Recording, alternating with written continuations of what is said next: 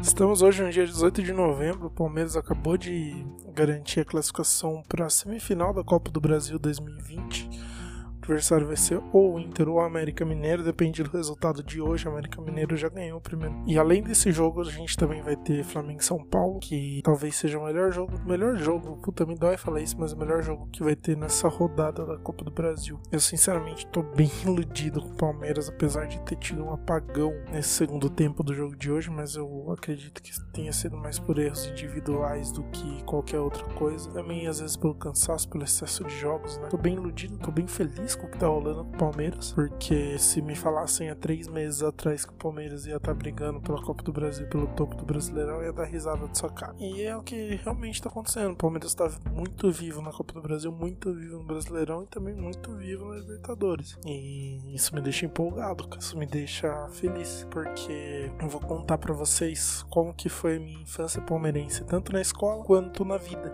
na rodeado de primos, de amigos. Eu sempre vi o meu time de uma forma muito fraca. Sempre vi o Palmeiras meio que como um underdog. O time que nunca chegava. E isso mudou, eu acho. O primeiro título que eu vi do Palmeiras que eu me lembro foi o Paulistão de 2008 com o Mago Valdívia e Luxemburgo, com Clever Gladiador, Diego Souza, Alex Mineiro, Marcos, um gol. Seu primeiro título, primeiro time memorável que tive no meu do Palmeiras. Depois disso, eu meio que tive um apagão. Eu só lembro mesmo do ano de 2012, o fatídico ano de 2012, quando a gente caiu pra segunda divisão. E o primeiro jogo que eu fui em estádio do Palmeiras foi aqui no Novelli Júnior. Palmeiras e América Mineiro, empate 1 a 1 Se eu não me engano, na estreia do Brasileirão da Série B de 2013. Palmeiras mandou a maioria dos jogos aqui em Itu, porque o Palestra Itália estava sendo reformado, né? Pra dar lugar ao atual Allianz Park. Depois disso, em 2012, eu vim no segundo título do Palmeiras e Curiosamente, não foi da Série B, isso foi o terceiro. Com o Felipão e companhia, Marcos Assunção cobrando falta, que é um absurdo naquele time. Eu vi o segundo título,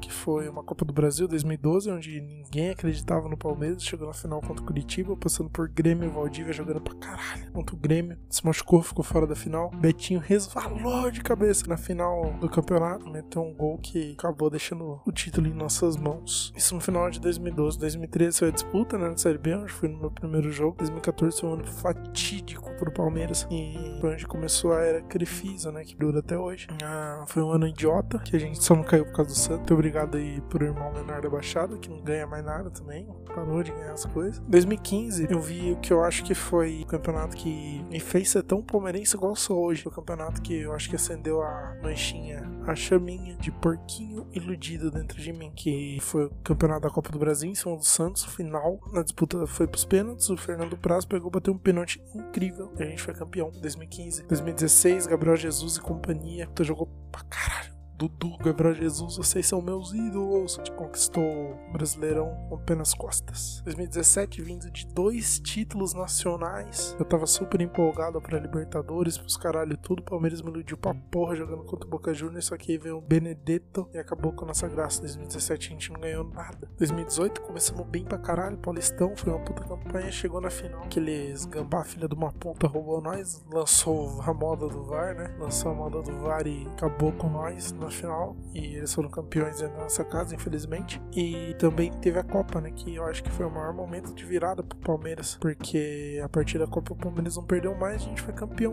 brasileiro em 2018, pé nas costas, eu diria. Foi muito louco, porque teve as paradas de cheirinho e teve as paradas de cheirinho, a gente zoou muito flamenguista. Eu, pelo menos, zoei muito flamenguista. Até hoje eu odeio flamenguista só por causa daquilo. Foi nem porque eles se tornaram insuportáveis a partir de 2019, não, mas é porque eu odeio mesmo por causa do cheirinho.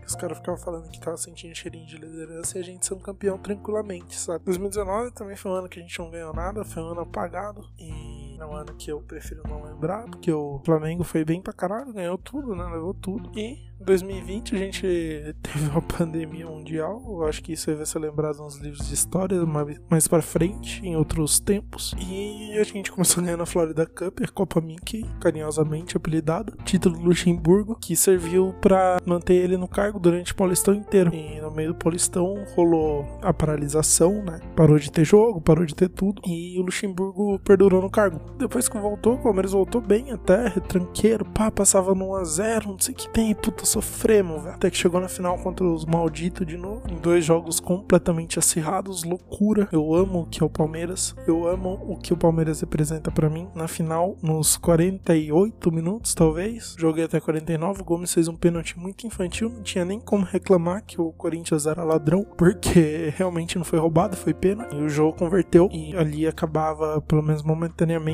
Pelo menos para quem já era calejado de Palmeiras, acabava o sonho do Paulista, entendeu?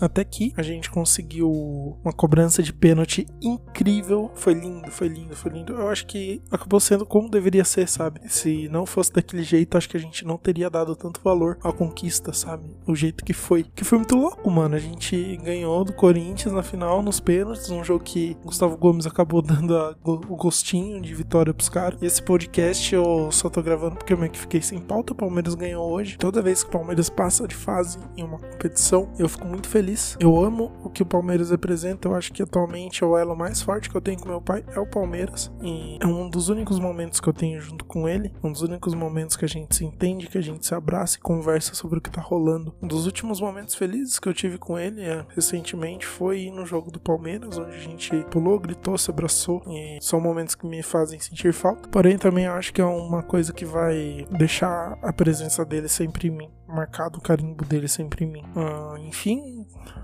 é isso que eu tinha que falar por hoje. Fiquei meio que sem pauta, acabei gravando isso aqui no freestyle. Amanhã vou ter um programa especial. Talvez vou tentar gravar durante o dia. Vou tentar escrever um roteirinho e gravar durante o dia. O Checocast não vai acabar, o Checocast só vai dar uma pausa. E eu prometo aparecer aqui com algo muito grande. No de amanhã no podcast de amanhã, que vai ser amanhã, que é uma conversa com um amigo meu. A gente vai. Eu vou revelar mais detalhes. E sábado, provavelmente, eu vou soltar um de encerramento dessa primeira temporada, pelo menos. O Checocast nunca vai acabar. Eu vou gravar alguns episódios esporadicamente. Porém, o meu foco agora vai ser outro. Vou ter que escrever para outro para outra coisa. Isso aqui foi mais uma escola para mim, né? qualquer outra coisa. E eu tenho certeza que isso vai ficar guardado no YouTube pro resto da minha vida. Muito emocionado falando isso, mas isso vai ficar guardado. São, sei lá, o próximo vídeo vai ter 40 minutos, vai ter uma hora e meia de mim de 2020, uma semana minha de 2020 retratada no microfone, que com certeza vai ficar para minha vida toda dentro do meu coração, porque isso aqui foi um projeto muito legal. E é isso. Muito obrigado. Se você ouviu aqui, eu